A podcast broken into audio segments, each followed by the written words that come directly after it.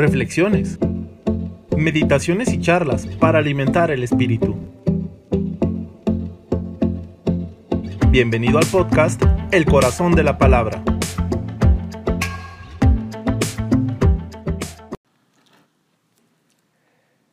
Trigésimo cuarto domingo del tiempo ordinario.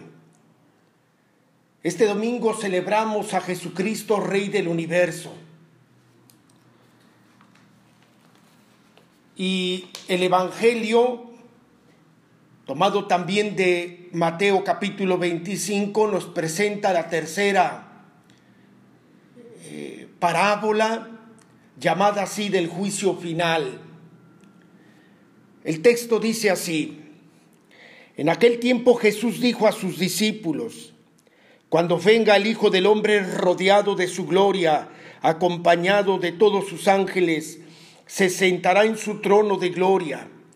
Entonces serán congregadas ante él todas las naciones, y él apartará a los unos de los otros, como aparta el pastor a las ovejas de los cabritos, y pondrá a las ovejas a su derecha y a los cabritos a su izquierda. Entonces dirá el rey a los de su derecha, vengan benditos de mi Padre, tomen posesión del reino preparado para ustedes desde la creación del mundo, porque estuve hambriento y me dieron de comer, sediento y me dieron de beber, era forastero y me hospedaron, estuve desnudo y me vistieron, enfermo y me visitaron, encarcelado y fueron a verme.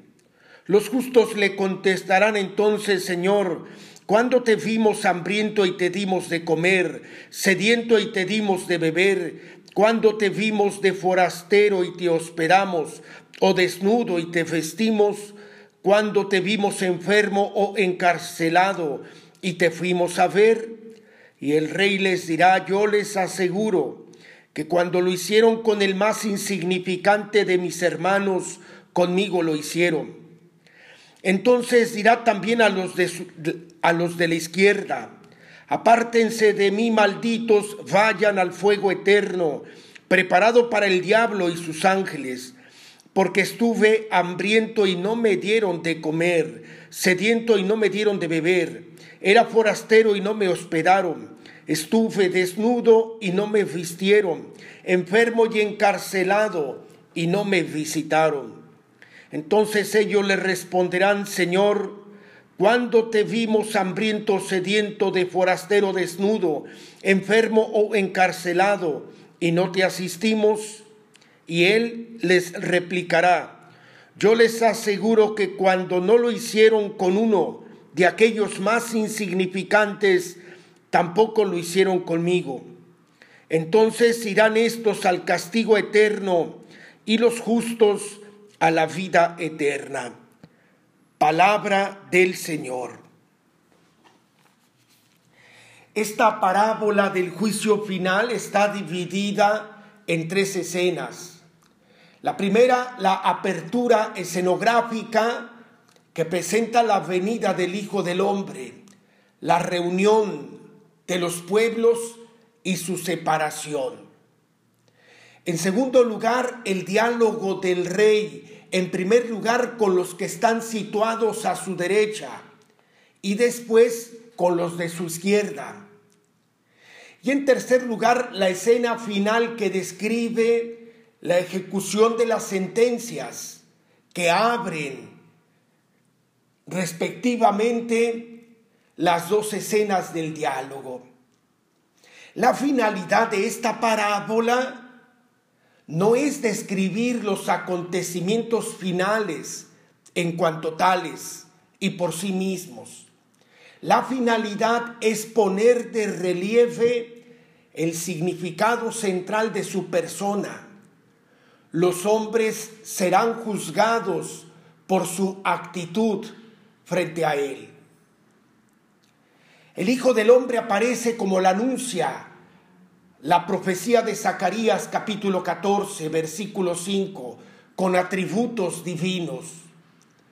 Tendrá el trono como rey, será llamado Señor y dictará sentencia como juez universal.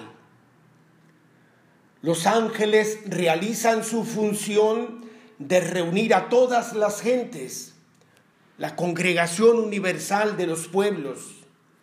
Jesús es el Hijo del Hombre y el Rey del relato. Todo sugiere la representación del juicio universal. La derecha o la izquierda, donde son colocados los buenos o los malos, significan el lugar de la suerte o la desgracia realizada.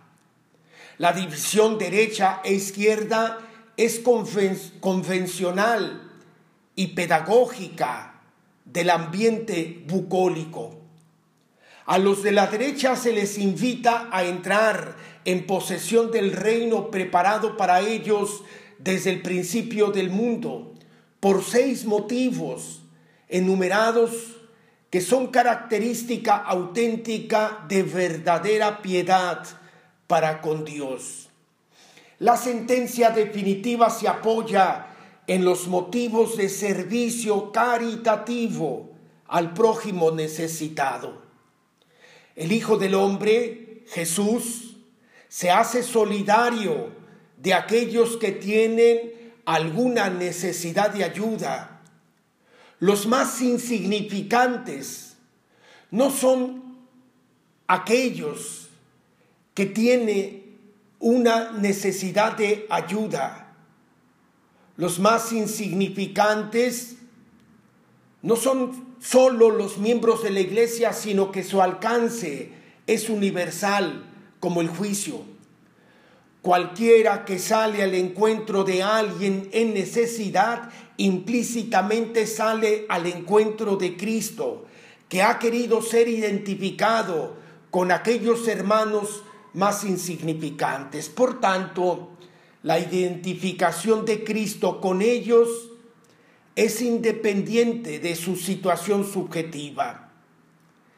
Esta numeración de los actos de caridad para el hombre en situación límite pone de relieve la importancia preponderante que para él tiene el precepto del amor manifestado precisamente en estas obras. No excluye lo demás, la confesión de fe explícita, más bien lo supone.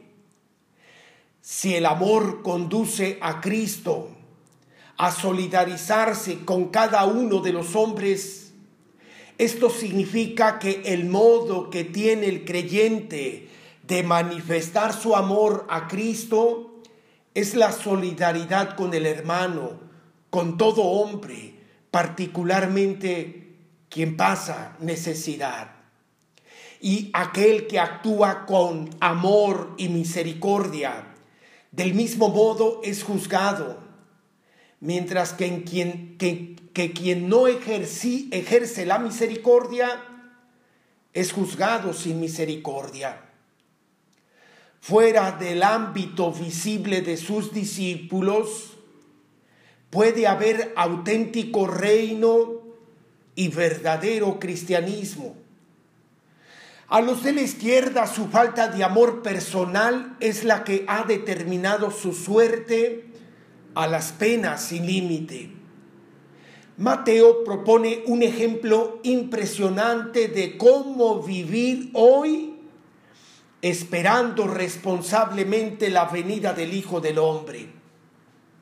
El test definitivo de la propia verdad y fidelidad de hombres, condición esencial para la salvación o perdición definitiva, se juzga en las relaciones cotidianas de acogida o de rechazo del necesitado, signo objetivo de la presencia humilde y escondida de Cristo Rey. Vale la pena que nos dejemos interrogar por esta palabra, palabra de Dios, y responder, reconozco a mi Rey y Señor en los demás? ¿Desde dónde reina Jesús? ¿Desde dónde reinaremos con Él? ¿Quiénes son en mi vida los hermanos más insignificantes y cómo reacciono? ¿Veo a Cristo en el hermano desvalido? ¿A quién presto servicios? ¿A quién ayudo? ¿Y por qué motivos lo hago? Oración. Te proclamo como rey y no estoy dispuesto a acatar tu querer. Te reconozco juez y vivo sin importarme tu, sentencia. Te espero en tu reino sin disponerme a cumplir cuanto quieres de mí. Hoy recibo una vez más tu aviso, no tomando en serio tu querer no viviendo por entero en tu servicio, me estoy construyendo mi pena máxima en la separación de ti. Ayúdame a asegurarme un puesto junto a ti en tu reino. Ayúdame a comprender lo mucho que arriesgo por no tomar en serio los criterios de tu reino. Tu palabra me ha descubierto que no seré juzgado por los buenos sentimientos que albergue en mi corazón, ni por los inmejorables propósitos que haga, sino por lo que he hecho por esos hermanos más insignificantes. Si la ignorancia no les robó el triunfo a los buenos, tampoco les ahorró la condena a los malos. Entonces, no me librará a mí de tu intervención a favor o en contra. Debo ser misericordioso para el prójimo que hoy me necesita para recibir la salvación en el día del juicio contaré con tu presencia y ayuda continua. Amén. Recuerda que pierde el tiempo predicando la palabra quien no la ha escuchado en su corazón.